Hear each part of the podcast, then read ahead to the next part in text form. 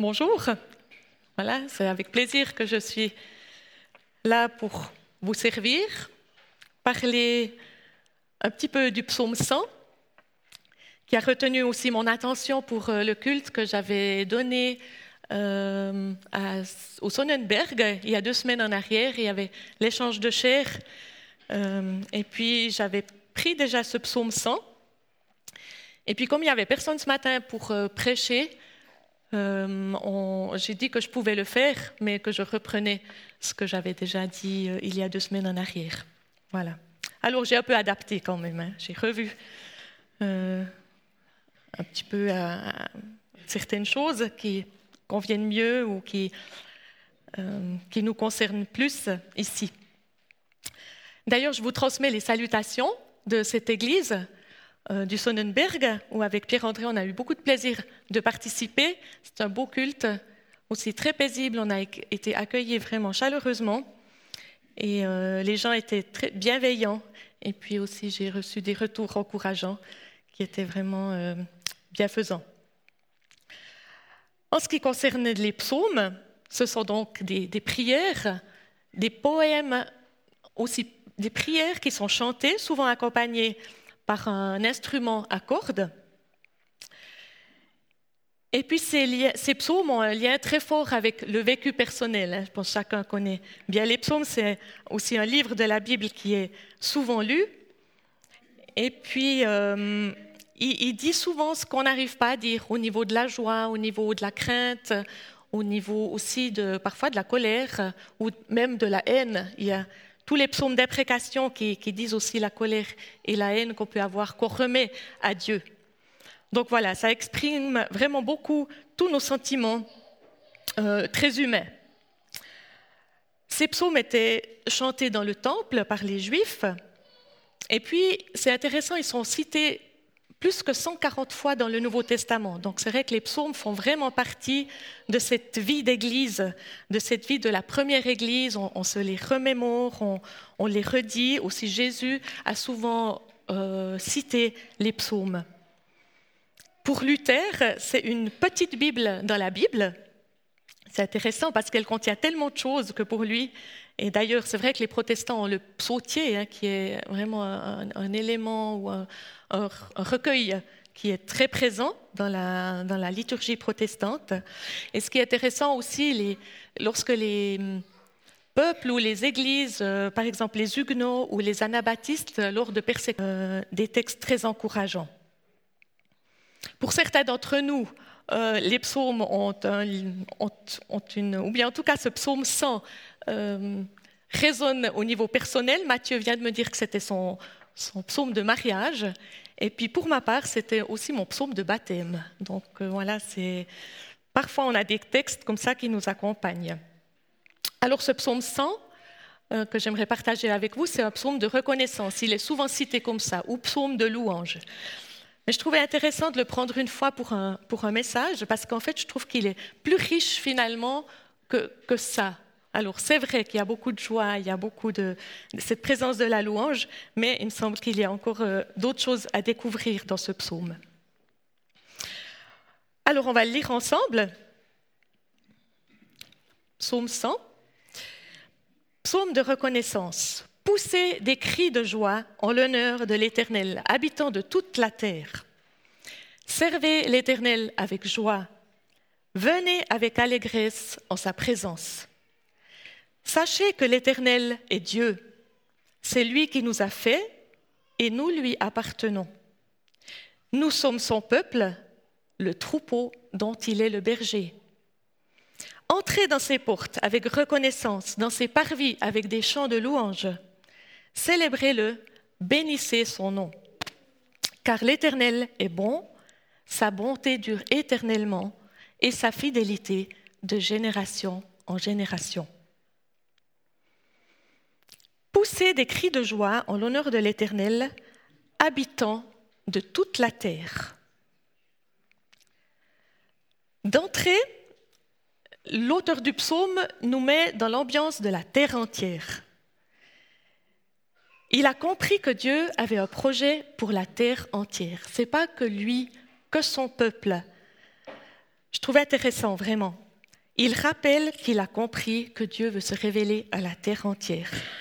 Il veut se révéler à toutes les cultures, à tous les peuples, à toutes les nations. C'est cette diversité, c'est quelque chose qu'on est appelé, je crois, aussi toujours à nouveau à découvrir. Et cette tâche de se faire connaître, il la confie à un tout petit peuple, le peuple d'Israël, un peuple finalement très fragile, un peu perdu au milieu des grandes nations. Et ce peuple d'Israël, il est appelé à faire connaître ce Dieu unique aux autres peuples, à être témoin de, son projet de salut, son projet de réconciliation pour les nations. Et il est là aussi, le peuple d'Israël est là aussi pour établir euh, des signes du royaume de Dieu. Et ça, ça se vérifie vraiment tout au long déjà de l'Ancien Testament, par Abraham, mais aussi Ruth, par exemple, qui, qui entre dans ce peuple de Dieu, ou aussi les, les prophètes parlent de, de, des nations qui se réuniront sur la montagne euh, de Sion. Et cette mission, elle est pour Israël, mais bien sûr, depuis Pentecôte, elle est pour l'Église entière. Donc, cette tâche de répandre la bonne nouvelle, ou en tout cas de faire connaître Dieu, elle, est, elle nous est confiée aussi à nous en tant qu'Église, avec un grand E. Et parfois, je crois que c'est important de, réaliser tout à nouveau cela. Je l'ai pensé ce matin dans les chants. J'aime beaucoup, j'ai beaucoup aimé le chant euh, euh, Dieu descend sur nous. Mais peut-être que des fois, on pourrait chanter, mais Dieu descend sur la terre descend sur tous les peuples et pas que sur nous ici. Descends sur cette terre, sur ces peuples qui ne te connaissent pas encore. Et je trouve que cette vision élargit aussi notre manière de voir. On n'est pas que nous ou moi ici avec mes enfants, mon travail, mes vacances par exemple, on est à la veille des vacances, où est-ce que je vais, qu'est-ce que je vais faire, avec qui je vais partir, avec quoi je vais partir sur tous ces temps? Et puis voilà, je trouve de, ça nous, ça nous élargit de penser la terre entière, les habitants de la terre entière.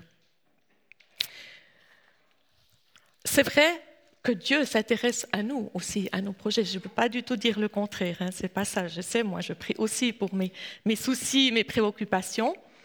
Mais je pense que c'est bien de, penser aussi à ce projet de Dieu d'établir des signes de son royaume là où nous vivons et plus loin sur la terre entière. D'ailleurs, Jésus nous le rappelle aussi dans sa prière que nous prions, que ta volonté soit faite sur la terre comme au ciel. C'est vrai que c'est quelque chose qui me, qui me, tient à cœur et ces derniers temps, je me disais comment on peut intégrer ça et de ne pas être tout le temps centré sur, sur moi et mon Dieu, sur, euh, sur ma petite vie à moi. Et je pense que si on essaye de penser mission, de se dire, moi je, je veux penser comment les gens qui m'entourent arrivent à entrer dans cette bienveillance de Dieu, dans cette joie aussi de Dieu, comme nous le montre bien ce psaume. Et je pense de penser, euh, penser mission, je me suis dit ça comme ça, ça élargit notre regard, ça élargit aussi notre vision des gens, de ce qu'ils vivent, euh, on n'a plus peut-être un esprit de jugement, mais un esprit de, bienveillance. Comment est-ce que ces personnes peuvent entrer dans cette bienveillance et dans cet amour de Dieu? Alors, c'est un apprentissage, c'est un long chemin. Je suis euh, tout au début aussi. Hein, je pense qu'on est, on est, voilà, ça nous est pas donné comme ça euh, automatiquement, mais euh, on a aussi ce soutien par la prière. On peut demander à Dieu de, nous conduire dans, dans, ces pensées-là, de voir plus large.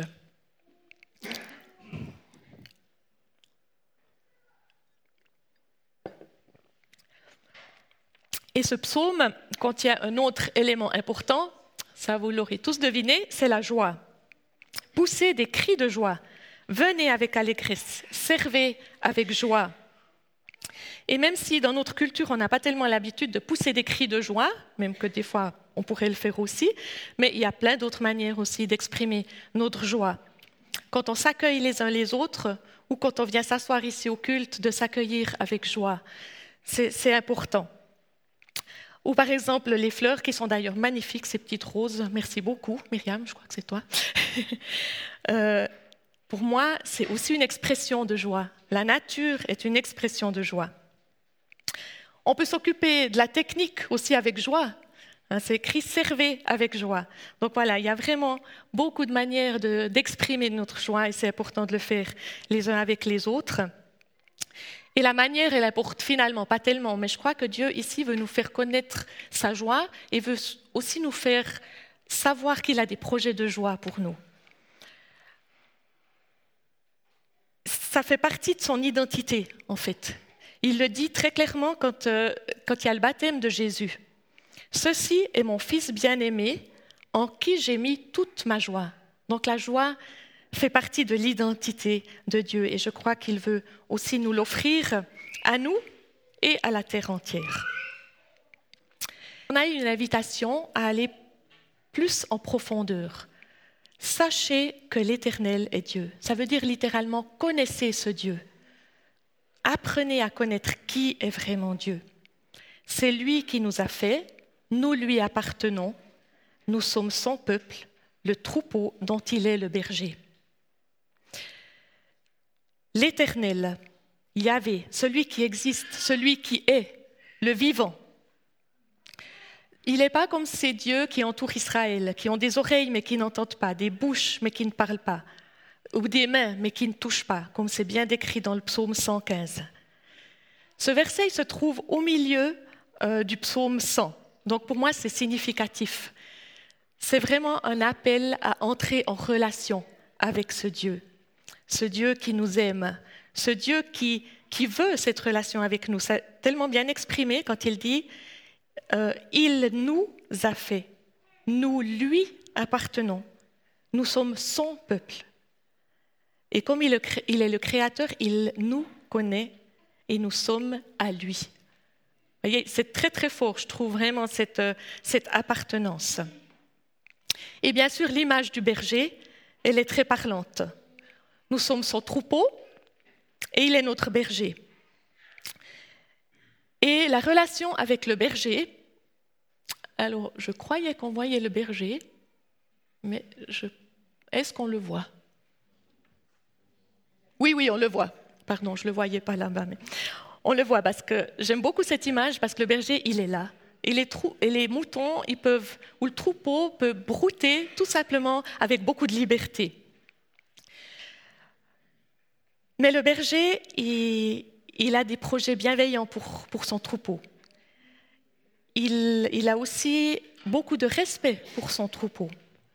Il le conduit toujours vers les meilleurs pâturages. Il veut lui offrir cette bonne pâture. Et puis en même temps, il connaît chaque brebis. Donc il connaît chacun de nous. Il sait quand nous boitons, il sait quand nous sommes seuls, il sait quand nous sommes malades, il sait aussi quand nous nous éloignons peut-être un petit peu. Alors il vient nous rechercher. Et même il va jusqu'à nous chercher très loin, hein, ça on le sait aussi. Donc il y a cette image de tout, le troupeau et en même temps de chacun qu'il connaît bien. Et cette image, cette image du berger et du troupeau, elle, elle est entière et complète en Jésus-Christ.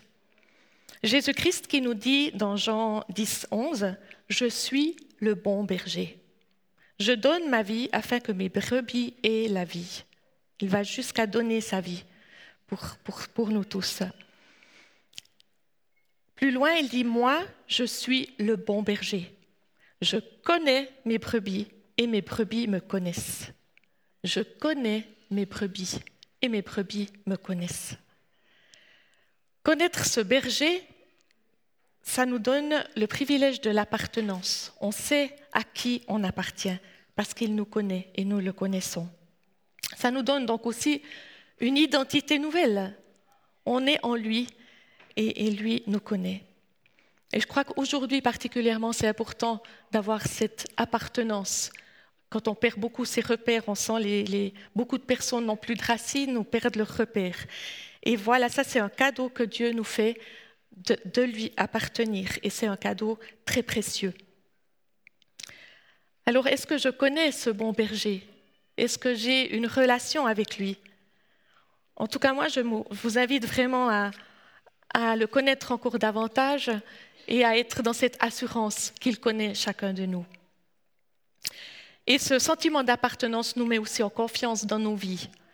Nous savons d'où nous venons et nous savons aussi où nous allons. La fin du psaume le dit bien, euh, sa bonté dure de génération en génération. Et cela nous met aussi en confiance parce que nous avons un berger qui nous conduit, qui nous aime. Donc il ne va pas nous conduire n'importe où, il va nous conduire là où il fait bon être, là où il y a de la nourriture. Alors ça, c'est le berger. Et puis il y a le troupeau. On peut parler un petit peu du troupeau. Ce troupeau, il a besoin d'être ensemble, donc il a besoin de se retrouver. Et pour le peuple d'Israël, c'était primordial de se retrouver. On le sent bien dans les psaumes de montée, par exemple, cette joie d'aller à Jérusalem. Et puis euh, ici aussi, dans le psaume 100, on sent que le, le culte est au centre de la vie. Entrez dans ses portes avec reconnaissance, dans ses parvis avec des louanges, célébrez-le, bénissez son nom. Se retrouver, c'était important pour Israël, mais c'est important pour nous aussi, pour l'Église, le nouveau troupeau. Et c'est ce qu'on fait ce matin. Et merci pour les textes, pour les chants aussi. Euh, c'est comme ça qu'on célèbre Dieu tous ensemble.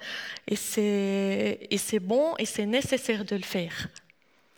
J'ai mis cette image parce que toutes les portes de l'église sont ouvertes.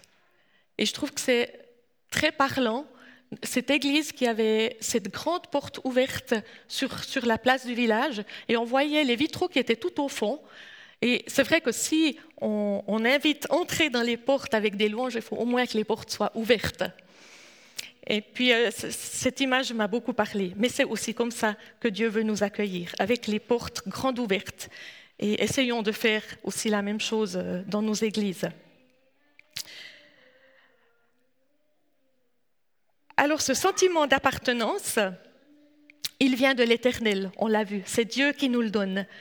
Mais je crois qu'on est aussi appelé à le vivre entre nous, c'est important, d'une manière très humaine. On, a besoin les uns des autres pour, euh, pour vivre notre foi, pour nous encourager, pour nous édifier. La foi, ça ne se vit pas tout seul. On a tous des liens avec quelqu'un qui nous a parlé ou avec qui nous parlons de notre foi. Donc c'est important et la Bible tout entière nous, le rappelle aussi, que c'est quelque chose aussi de communautaire. Et en plus, on veut suivre ce berger ensemble, on a envie de l'écouter tous ensemble, de savoir où il veut nous conduire, où il veut conduire son troupeau. Et pourtant, pourtant, parfois on peut perdre cette joie de venir dans ses parvis. On n'a plus le cœur à la louange quand on vient euh, à l'église ou au temple. Euh, et ça, je crois que ça nous arrive à tous, une fois ou l'autre dans nos vies. Et ce n'est pas un drame non plus, parce que ça fait partie de, notre, de notre, vie humaine.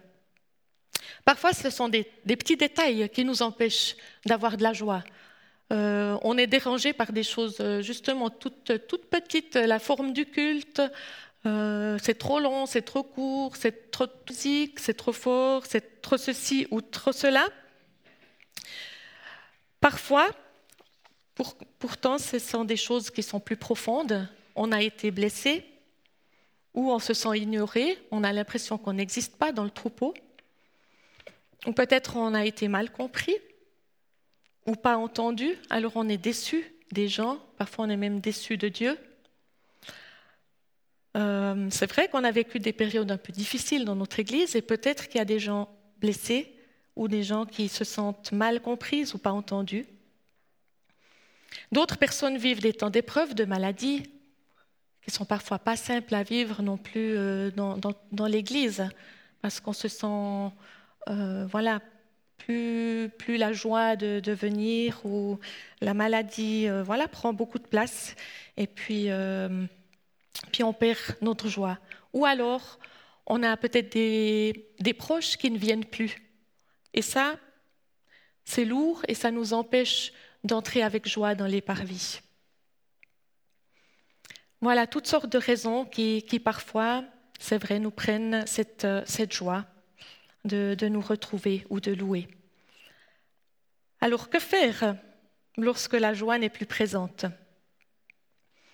Alors moi, je n'ai pas naturellement la baguette magique pour vous donner la réponse à tout, mais je pense que dans la Bible, il y a des pistes intéressantes. Une que j'aime bien, elle est dans les psaumes. C'est David qui nous, qui nous la donne. Il parle plusieurs fois à son âme. Alors, bénis Dieu, ô mon âme. Il le dit plusieurs fois. Donc, il parle à lui-même. Ben, mon âme, toi qui es euh, abattu, bénis Dieu quand même.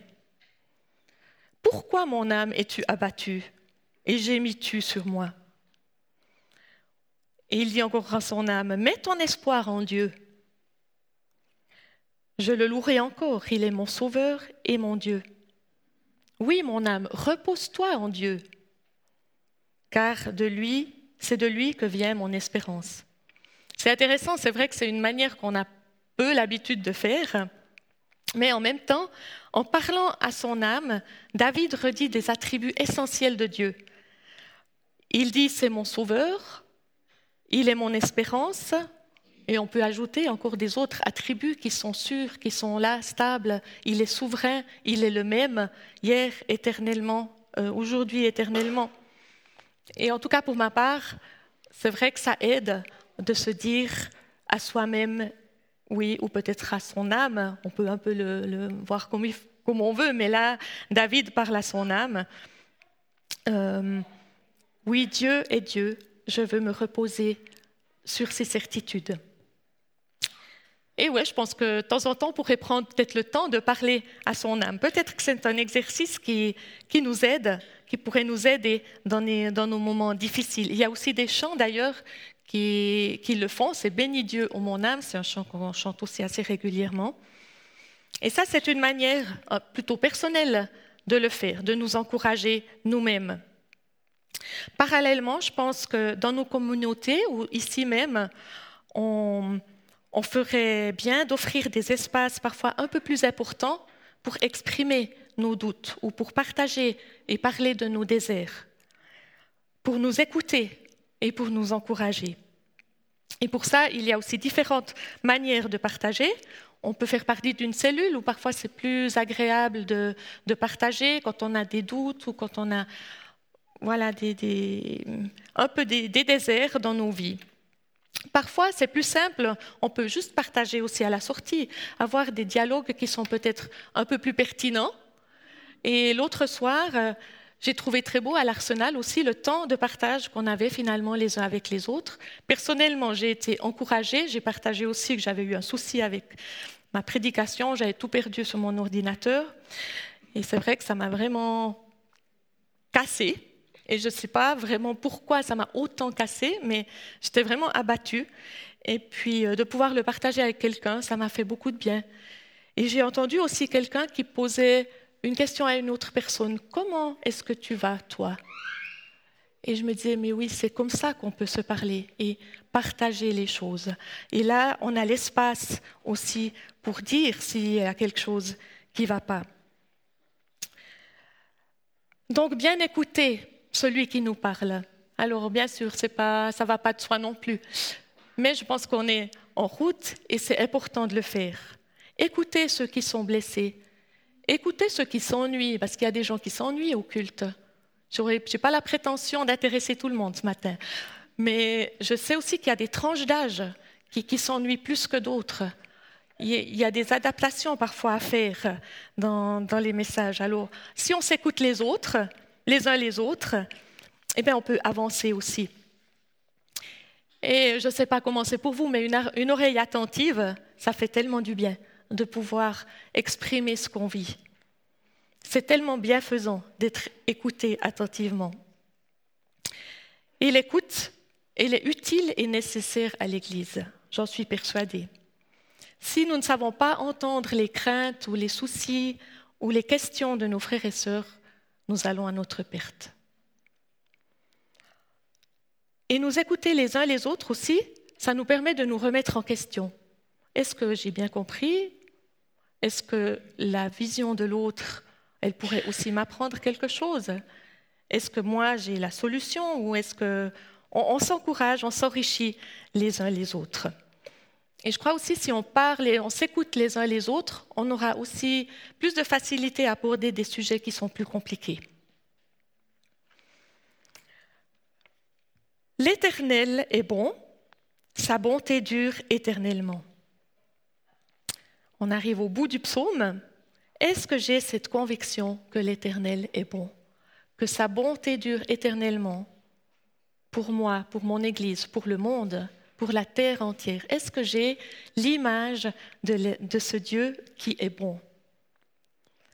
Parfois, c'est bien d'y réfléchir parce que si mon image de Dieu n'est pas celle-là, si j'ai plus l'image d'un Dieu peut-être plus dur, ou qui punit, ou qui corrige sévèrement, euh, je ne peux pas transmettre l'image d'un Dieu bon. Et cette bonté, et cette fidélité de Dieu, elle dure de génération en génération, d'âge en âge. C'est sûr que c'est Dieu qui est l'initiateur, c'est lui qui est éternel.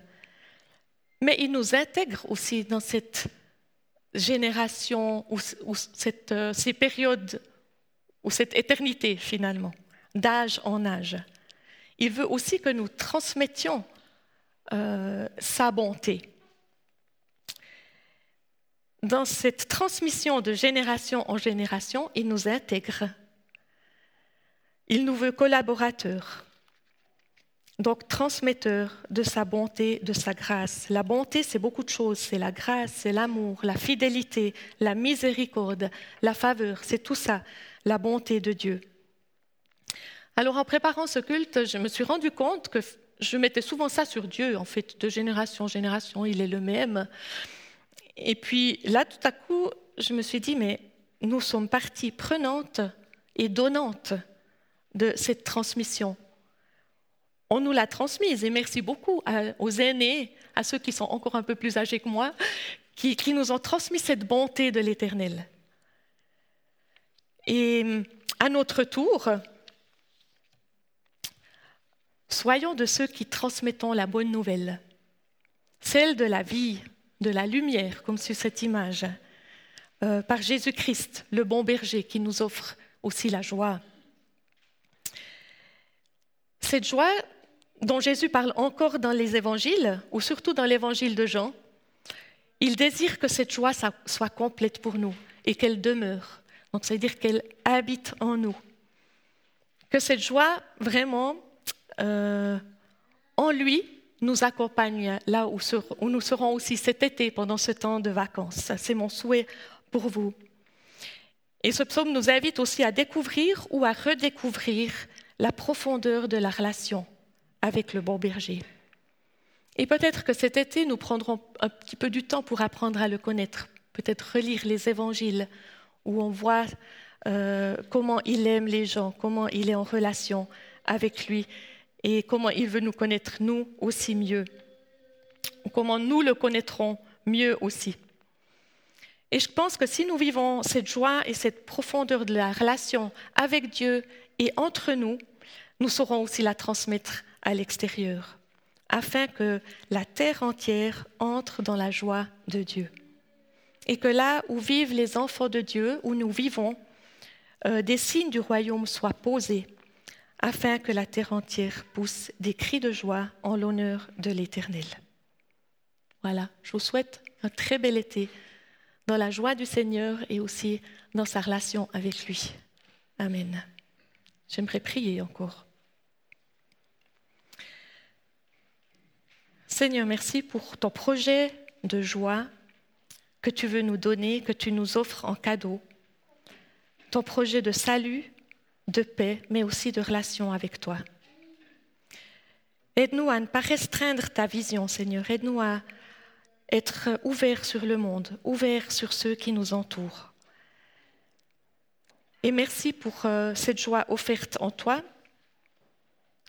Merci parce que tu es le bon berger. Tu es celui qui nous emmène vers des verts pâturages en tant qu'Église aussi et nous nous attendons à toi. nous voulons continuer d'écouter ta voix, Seigneur, pour euh, aller là où tu nous conduis. Et j'aimerais te prier encore pour tous ceux qui ont perdu la joie de venir en ta présence au culte, dans tes parvis, entrer dans tes portes. Seigneur, tu en connais les raisons et nous te prions tous ensemble pour eux, pour ceux qui ont à redécouvrir quelque chose de toi. Et nous te prions que cet été soit propice à, te chercher, à te connaître. Aide-nous aussi à être à l'écoute les uns des autres, à être bienveillants les uns avec les autres. Et merci parce que ton esprit, ta présence nous aide en cela. Merci d'accompagner chacun dans ce temps d'été, de protéger chacun et d'être là aussi où tous ceux, avec tous ceux qui sont déjà partis, Seigneur. Merci pour euh, ta présence et, et la confiance que nous pouvons avoir en toi. Amen.